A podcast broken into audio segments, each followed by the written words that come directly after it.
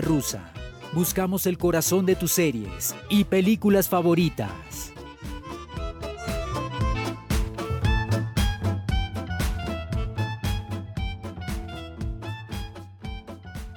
¿Qué es identidad latina? ¿Realmente existe una identidad latinoamericana? Cuando terminamos la primera temporada de Muñeca Rusa, nos pusimos el reto de hablar de las series y películas que rescataran lo que somos como latinos.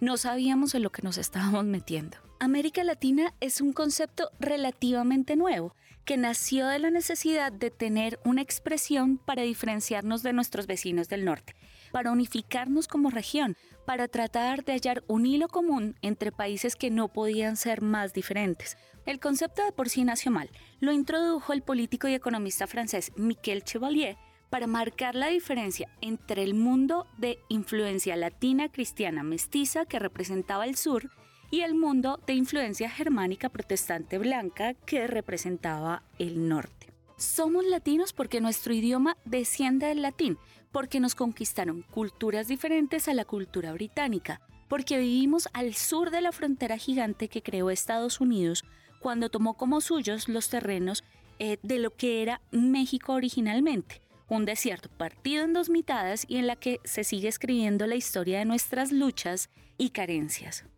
¿Tiene sentido entonces hablar de la cultura latina? ¿Tiene sentido tratar de encontrar esa narrativa en común que nos une y que nos identifica? Esa es la pregunta que vamos a tratar de resolver durante los próximos 10 capítulos. A partir de diferentes puntos de vista vamos a tratar de encontrar esas señas de identidad que hemos ido creando y que nos han configurado como territorio por todo y a pesar de todo. Nuestra primera parada es El olvido que seremos, una historia que nos recuerda que identidad latina es movimiento. Mi nombre es Paola Arcila y me encanta que estés con nosotros porque juntos vamos a descubrir qué nos identifica como latinos. Así que bienvenidos a esta nueva temporada de Muñeca Rusa. Enseñar a pensar con libertad. Fuiste el primero que se atrevió a hablar de salud pública en este país. A partir de este momento, eres imprescindible para el futuro de este país. Por las manos te llevas a la boca todas las bacterias recogidas durante el día. Tú y yo sabemos que si Dios de verdad existe, a él no le va a preocupar si lo adoramos o no.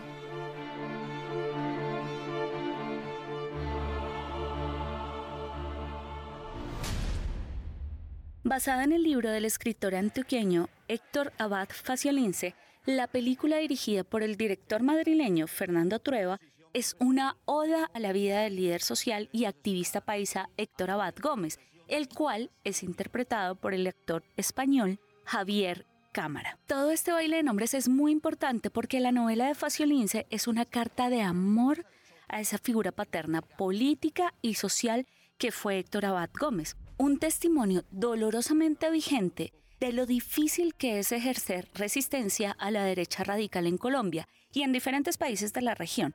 Este es un recordatorio de lo absurdo que es el péndulo de la historia, en el que cada victoria, cada espacio ganado en nombre de la equidad, la tolerancia y la libertad no es algo que quede escrito para siempre, sino que es una lucha que nunca tiene fin.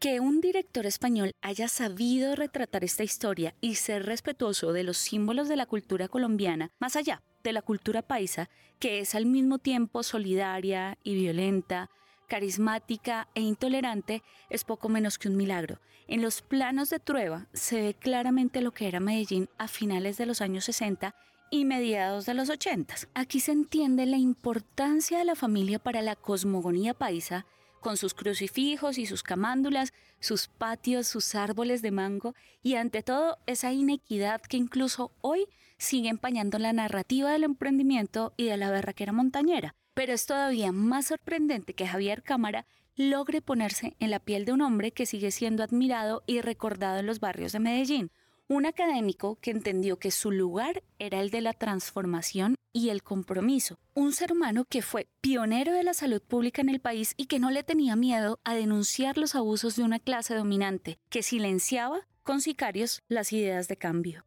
Y hay que decir esto no como un spoiler, sino como un señalamiento de que Héctor Abad Gómez no murió, a él lo mataron, así como han matado a miles de líderes sociales durante los últimos 50 años. Pero esta historia no es sobre eso, tal como nos deja ver Cámara en su interpretación.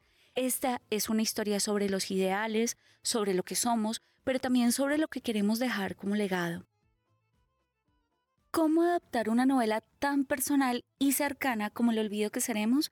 ¿Cómo darle sentido en un relato audiovisual a ese duelo que vivió Faciolince y toda su familia cuando callaron la voz de su padre? Pues Fernando Trueba aborda ese reto desde una decisión estética sencilla, pero que tiene un impacto profundo en el tono de la historia que están viendo los espectadores. Llena de color los espacios de la infancia, la relación familiar, los viajes, las ausencias y nos muestra en blanco y negro el proceso de ser adulto, el entendimiento, el miedo y la resistencia. Son dos caras de una misma moneda, la idealización infantil de la figura paterna y la resistencia y la rabia de la vida adulta. Conectamos con Faciolense y conectamos con Abad Gómez porque siempre estamos entre esas dos emociones, la frustración y la esperanza. De la cinta de Trueba poco hay más que añadir. Realmente sentimos que gran parte de su mérito está en ser extremadamente fiel a la novela en la que se basa y que en ese sentido el mérito de las conexiones que logramos tener con todo el casting y las situaciones que viven recae directamente en Héctor Abad Faciolince.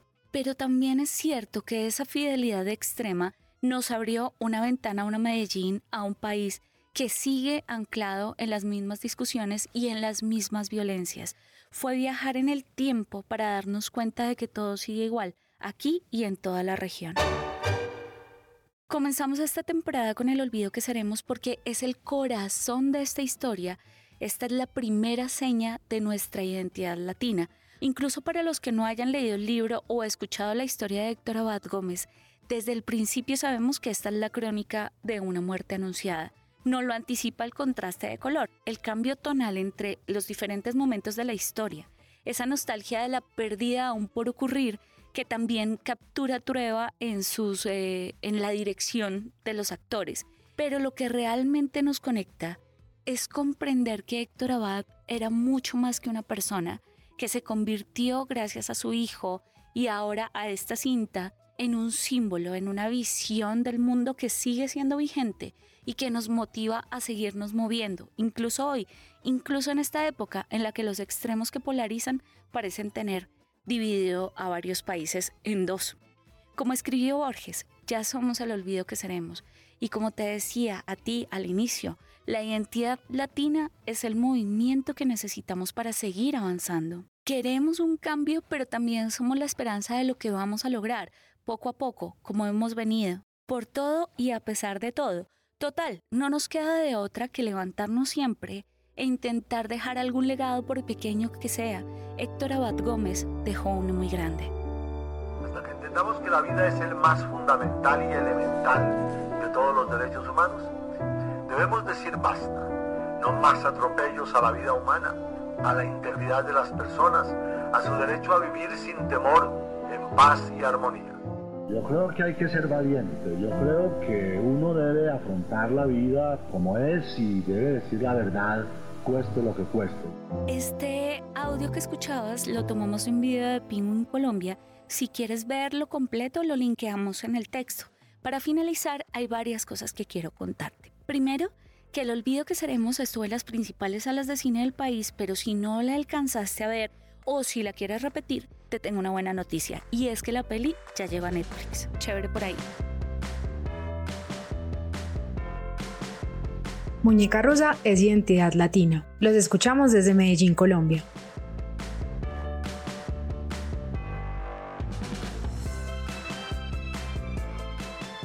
Al fondo escuchabas a Juli Raigosa, fiel seguidora de Muñeca Rusa, y a quien seguramente le encantará este capítulo de su ciudad adorada. Gracias Juli por estar con nosotros desde Medellín. Besos. Si quieres contactarnos, nos encuentras en nuestra página y en Facebook como alucine.co, en Twitter como alucineco y en Instagram estamos como alucine-co.